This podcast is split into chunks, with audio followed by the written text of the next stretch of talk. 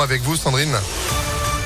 Bonjour Sandrine Ollier. Bonjour Phil, bonjour à tous. À la une, une médaille d'or pour la France au JO de Pékin. Les danseurs sur glace Gabriela Papadakis et Guillaume Cizeron ont remporté ce matin le titre olympique. Le seul qui manquait à leur carrière, c'est la onzième médaille pour le clan français, la troisième en or. Et Dorian Otterville tentera de faire aussi bien aujourd'hui. Le Lyonnais vise une médaille en bobsleigh, première et deuxième manche aujourd'hui, troisième et quatrième manche et classement final demain. Euh, Dorian Otterville participe à ses deuxièmes jeux après euh, ceux de 2018. Il avait terminé 13e. Et depuis, le sprinter licencié à Dessine-Mes-Yeux Athlétisme et son pilote Romain Henrich ont progressé. Ils font désormais partie des 10 meilleurs équipages du monde. De quoi être plus ambitieux qu'il y a 4 ans. Alors c'est complètement différent, oui, dans ma tête. Il y a 4 ans, c'était vraiment une autre excitation parce que la première fois qu'on fait les JO, c'est euh, on peut pas s'empêcher d'être émerveillé par tout ce qui se passe euh, pendant ces, ces trois semaines quand on est là-bas.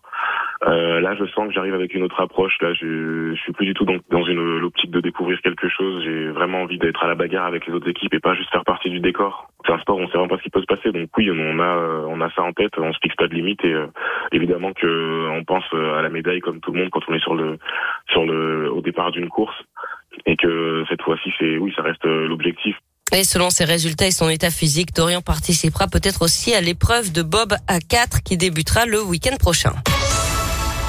L'actualité, c'est aussi le procès de Nordal Lelandais qui entre dans sa dernière semaine aux assises de l'Isère. Vendredi, il a reconnu pour la première fois avoir tué volontairement la petite Maïdis. Il a aussi reconnu les agressions sexuelles sur ses deux petites cousines.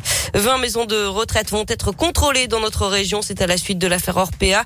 Ils ont été ciblés sur la base d'un faisceau d'indices relatifs à la situation de l'établissement et notamment les signalements d'événements indésirables graves de professionnels et ou des réclamations d'usagers. C'est ce qu'annonce l'agence régionale de santé qui précise que des contrôles ont déjà été menés par l'ARS et le département du Rhône avant l'affaire Orpea.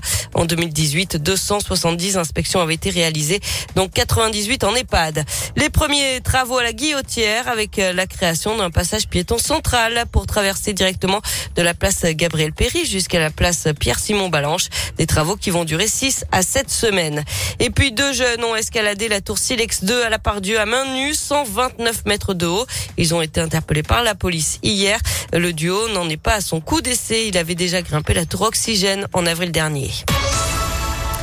On revient au sport avec du basket et la belle opération de l'Asvel en championnat. Les Villeurbanais ont battu Monaco 87 à 79 après deux prolongations hier soir à l'Astrobal. L'Asvel qui prend seul du coup la deuxième place du classement derrière Boulogne-le-Valois. Et puis en foot, je vous rappelle la victoire de l'OL contre Nice samedi 2 à 0. Lyon qui remonte à la septième place du championnat à 5 points du podium. Merci beaucoup Sandrine. On retrouve tout cela et bien plus encore sur impactfm.fr et vous êtes de retour à 7h. À tout à l'heure. Allez, 6h34. Météolion.net